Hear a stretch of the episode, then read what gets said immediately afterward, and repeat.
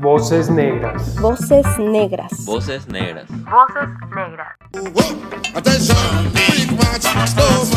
La realidad, nuestra experiencia. En un podcast casero y alternativo Para zombies antisistema.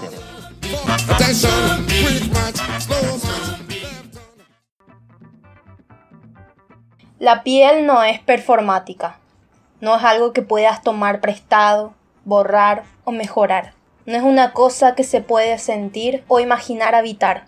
El blackface es una práctica teatral popularizada en los Estados Unidos en el siglo XIX, en donde los actores se pintaban la cara con corcho para simular y caricaturizar a las personas negras, utilizada en la comedia para humillar a la población negra y reforzar el estereotipo de que son personas poco inteligentes. Es una práctica que sigue vigente en la actualidad. Incluso hay quienes la intentan justificar descaradamente con discursos inclusivos, cosificando la piel usándola como pieza artística o disfraz. Y la cuestión es la siguiente. ¿Es necesario que una persona blanca tenga que estar pintándose el cuerpo para visibilizar? Bienvenidos a este podcast de Voces Negras. El tema de hoy es el racismo y blackface y de por qué el blackface es racista y cómo llamar arte a esta práctica de pintarse el cuerpo es racismo y nunca será arte. Mi nombre es Roger. Yo soy Alma Morena. Yo soy José Ñamando. Yo soy Fátima y vamos a estar debatiendo el día de hoy eh, y otros días en diferentes podcasts eh, hablando sobre temas que nos atraviesan como personas negras. Y hoy nos toca hablar del blackface. Primero que nada, entender que en el nombre del arte se cometieron un montón de violencias porque el arte es una expresión cultural y social identitaria que obviamente no escapa de las reproducciones hegemónicas o que, que, oprimen. Menos hoy en día que existe una industria cultural que está lucrando más que nunca con culturas históricamente oprimidas. Entrar en este, en este campo de debate siempre es controversial porque todos y todas creemos, más bien nos enseñaron que el arte es libre, que no tiene barreras y no tiene límites. Pero sin embargo se siguen perpetuando un montón de violencias dentro de, dentro de estas expresiones porque justamente son el reflejo de una sociedad patriarca patriarcal, clasista, racista, xenofóbica y violenta en general. La piel no es tampoco un disfraz ni un elemento mutable. Tampoco es algo que puedes sacarte o ponerte. Eh, supuestamente hablamos de, de visibilizarnos, pero no tiene sentido tampoco pintarse la piel para representar a otra persona que puede representarse por sí misma. Una cuestión importante es que por más que el arte sea libre, no puede ser un justificativo para ser racista o seguir perpetuando actos violentos hacia otras comunidades u otras identidades. Eso se nota en personas que dicen ser inocentes o alegan ignorancia o alegan tener buenas intenciones. Además de que saben de que es racista, se documentan sobre el tema, se excusan con buenas intenciones o de que el arte es libre en general.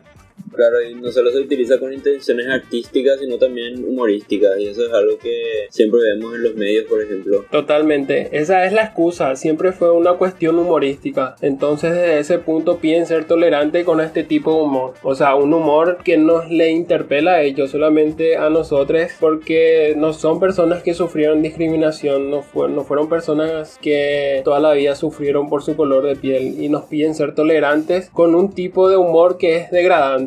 Por eso es importante denunciar este tipo de cosas. No es arte ni es algo humorístico. Justamente ese es el racismo que se instauró con el blackface. Y tenemos que entender también que mucha gente blanca lo hizo y lo sigue haciendo, porque son los únicos que hacen este tipo de cosas. Y que hoy en día, es, a pesar de que es muy denunciado, por ejemplo, en programas televisivos, ya no está permitido, igual sigue vigente. Eh, como dice la periodista Lucía Bomio, que es una activista antirracista española, eh, ella habla de que si existen o no las razas y explica que existen todo tipo de razas y hay todo un estereotipo de cómo son cada una de ellas, pero que no existe un estereotipo de cómo son las personas blancas. También de paso les invito a que vean sus videos en YouTube. Eh, tiene una conferencia que se llama ¿Existen o no las razas? Muy bueno, en donde ella habla sobre cómo uno si va a buscar en internet disfraz de, de disfraz de negro, negra, hay un montón de entre comillas disfraces de gente blanca, obviamente pintada de negro, que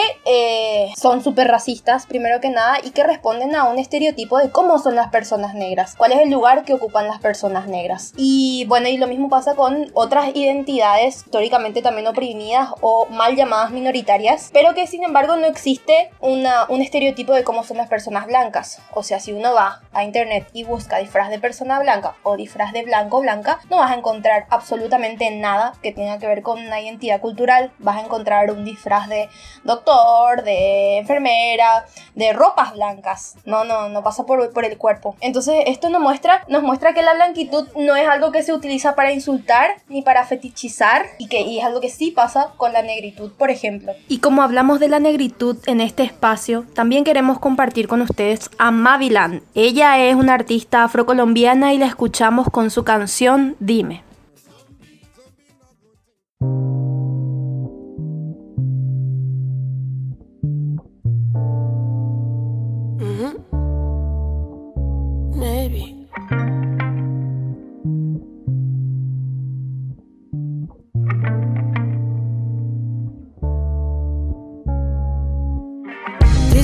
Que predico lo que no practico yo y que el tiempo se me pasó y que me estoy viviendo una pose que no va conmigo y que tú sabes de mí.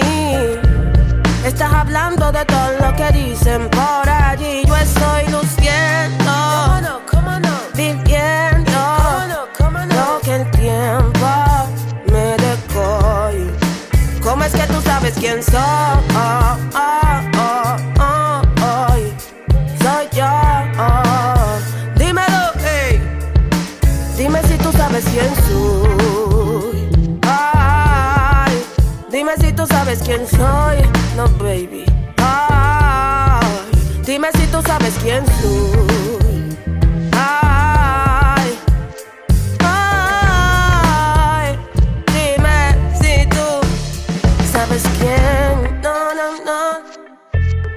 No, no, no. No, no, no, no, no, no, no, no, no, no, no, no, no, no, no. No. Yo tengo lo mío claro. Oh, oh, y El resto va de mi mano. Dime si tú sabes quién soy.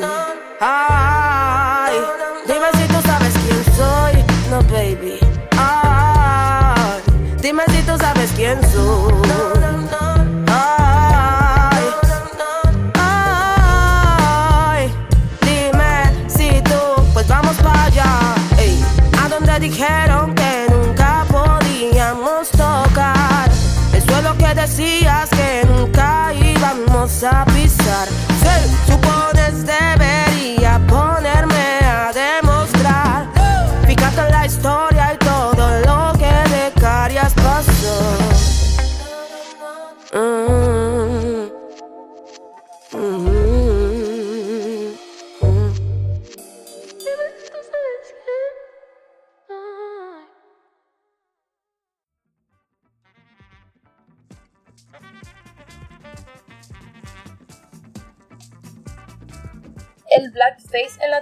hasta ahora se utiliza mucho solamente para reír.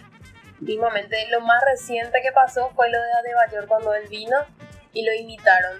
Y yo tuve un debate con algunas personas sobre ese tema y la- lo primero que me respondieron fue que era algo humorístico y que era algo así buena onda, solamente para hacer reír, que, que no era algo para ofender. Pero como vos, o sea, la primera pregunta que nos hacemos es cómo vos sabes cuál es el límite para hacer reír y cuando no estás ofendiendo, ¿verdad? Y yo le, pero yo le digo a, a, a, mi a la, la persona con quien estaba hablando, me- eh, pero ¿cómo vos acaso viste alguna una persona blanca disfrazándose de alguien, digo, de una persona, a una persona, de una persona negra disfrazándose de alguien blanco para imitarlo? Y me dice él que era así como imitar la Messi nomás lo que estaban haciendo, pero es algo totalmente diferente, porque nunca vas a ver una persona negra pintándose el cuerpo de blanco para disfrazarse de alguien imitándole simpáticamente. Y eso es lo que hasta ahora pasa en los medios, por ejemplo. Y sí, por un lado hay mucho más rechazo, pero también está la gente que renormaliza este tema y te discuten y tratan de refutar todos los argumentos que vos tengas en contra de esto. Y no, o sea, por- porque no lo ven luego como algo ofensivo en primer lugar. Y se excusan de lo humorístico porque el blackface surgió desde lo humorístico y supuestamente te tenés que reír de todo, inclusive de vos mismo. Pero va más allá de tolerar o reírse de uno mismo, siendo que el acto en sí ya representa una ofensa. Y con respecto a los medios y el tema de Bayor es muy importante y muy controversial porque se trata de una persona internacional y una persona extranjera, pero no tenemos que hacer la vista gorda cuando hablamos de gente paraguaya queriendo en darle una identidad al paraguayo haciendo la misma cosa. Hay personajes humorísticos, hay personas de la televisión humorística que realizan esta actividad con la intención de ser em, chistosos, de causar gracia, pero le están identificando al paraguayo dentro de un estereotipo y dentro de un color de piel que no es la suya. O sea, las personas blancas se pintan para identificar o para darle una identidad a un pueblo. Claro, como decía al comienzo, la, al comienzo la pregunta ¿verdad? era si era necesario que una persona blanca tenga que estar pintándose el cuerpo para, para poder visibilizarnos. O sea, explico tan necesario el chiste del color de piel. así. Claro, o sea, es otra vez te quedas ahí como. Al final, las personas blancas me tienen que visibilizar a mi persona negra, con, con, con pintura otra vez. Y eso es parte del desconocimiento, ¿verdad? General de todas las personas. Y es como que también la negritud es algo lejano, algo extranjero por ahí. Por eso tienen que hacer, tienen que pintarse para hacerse pasar por nosotros y nosotras. Pero sin embargo, por ejemplo, hablando del lado artístico, hay personas que generalmente hacen retratos con personas que tienen esas pieles y tienen excelentes trabajos fotográficos de lo que es la diversidad co- corporal corporal, por ejemplo. Si vos quisieras retratar la belleza de una persona gorda y vos sos una persona flaca, no te vas a disfrazar de una persona gorda para mostrar la belleza eh, diversa, ¿verdad? De las personas gordas. Entonces, eh, esa pauta luego ya te da que es completamente ridículo pintarse uno mismo siendo persona blanca, pintarse de negro para mostrar la diversidad o la belleza, ¿no? completamente no, completamente desubicado, completamente es el lugar que no te corresponde. Es querer otra vez exotizar nues- nuestra existencia porque lo reducen solamente a un color. Y nosotros y nosotras no somos solamente un color. Somos personas que tenemos una experiencia de vida que también está muy determinada por nuestro color de piel. Y es una relación social, de experiencias sociales que, se, que vimos en torno al racismo. Porque aparte de ser hombres y mujeres, tenemos experiencias que solamente las vivimos nosotras por el color de nuestra piel. Y reducir eso a solamente pintarse la piel es ofensivo. Es muy ofensivo y es muy doloroso. Queda, queda esa visibilidad, entre comillas, a través del maena nomás otra vez. Tipo, el maena, voy a pintarme el color de esa piel, o sea, voy a pintarme el color de piel negra porque amo ese color de piel más o menos. Sí, porque amo África. También una de las peores excusas. Sí, porque eso, me siento, me siento negra, y voy a pintarme el color de piel, o sea, es así otra vez, no tienen ni siquiera un poco de noción de lo que es la historia que, que vivimos a través de nuestro cuerpo y nuestro color de piel. Claro, se, se ignora desde la historia eh, que sufrieron las personas eh, negras y racializadas porque se, se ve la piel desde el privilegio de personas blancas como una banalidad, algo simplemente banal, algo como ya habíamos dicho, fetichizar, como si fuera algo totalmente superficial, ¿verdad? Ignorando todo aquel, toda la opresión, toda la violencia y las atrocidades que la historia blanca cometió contra las personas negras y racializadas.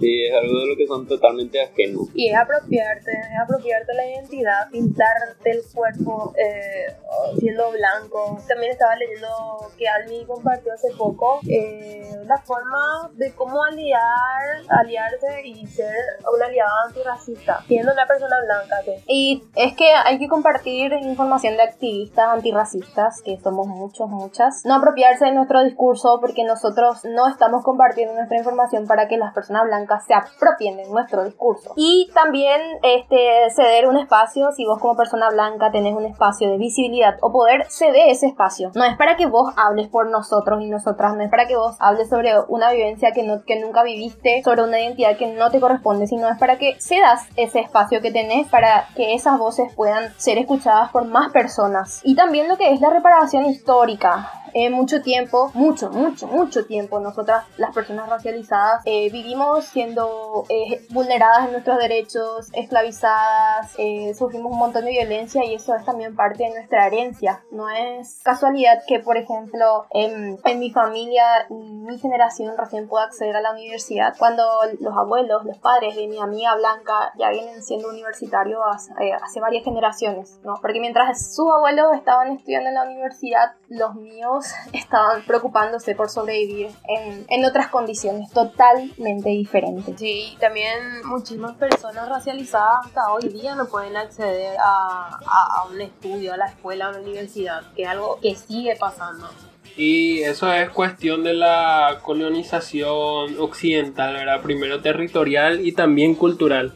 Porque el occidente es su visión de creadores del mundo. Supuestamente ellos no van a decir qué es lo bueno, qué es lo malo, qué puede ofender o qué no puede ofender. En estos días estaba leyendo artículos de la BBC y este medio hizo una investigación que muestra que el blackface se sigue practicando como algo cultural y como algo turístico. Y sabemos que los países europeos de Occidente mayoritariamente son colonizadores. Claro, y es, claramente si sos blanco o blanca, ya tenés que saber cómo opinar de estos temas y en estos temas tipo, primero lo si sos blanco no puedes decir, o blanco o blanca, no puedes decir eh, que algo no es racista, porque no hay, eh, yo creo que no hay una vivencia de lo que somos nosotros, eh, les negres, viviendo día a día. Em, sufrimos de racismo de- desde que somos chiquititos en la escuela, eh, cosas así que s- marcaron nuestra vida y ahora mismo nos damos cuenta y decimos, viví toda mi vida sufrí de racismo y algo que claramente alguien blanco, persona blanca privilegiada no va a poder estar diciendo que algo no, que esto no es racismo, por ejemplo. Sí, como, como decía Josi, es algo que está directamente relacionado con el colonialismo,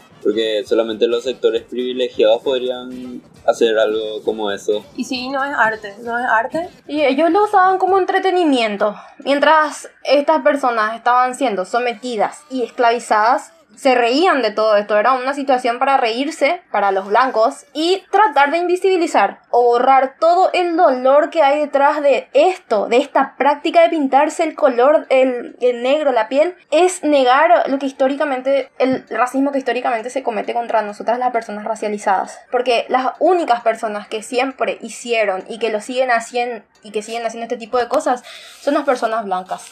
Son las personas blancas que no ven el racismo y eso no es algo novedoso. Eso viene, no sé, 500 años. O sea, ubíquense como personas blancas y dense cuenta de que ese privilegio que tienen es la herencia del racismo.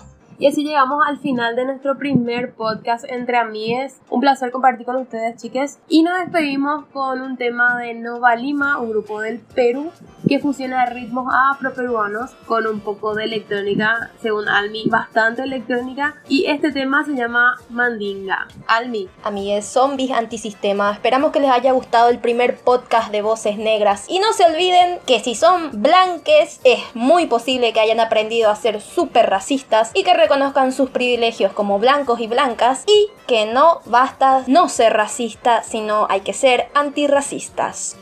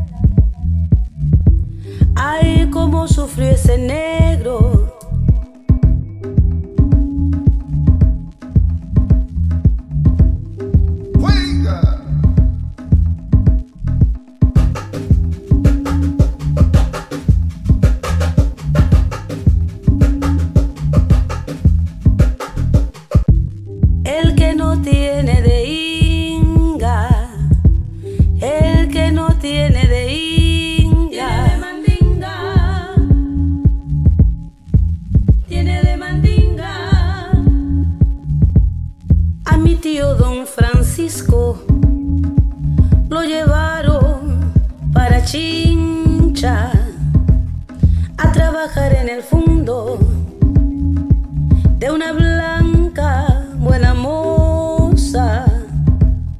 El que no tiene de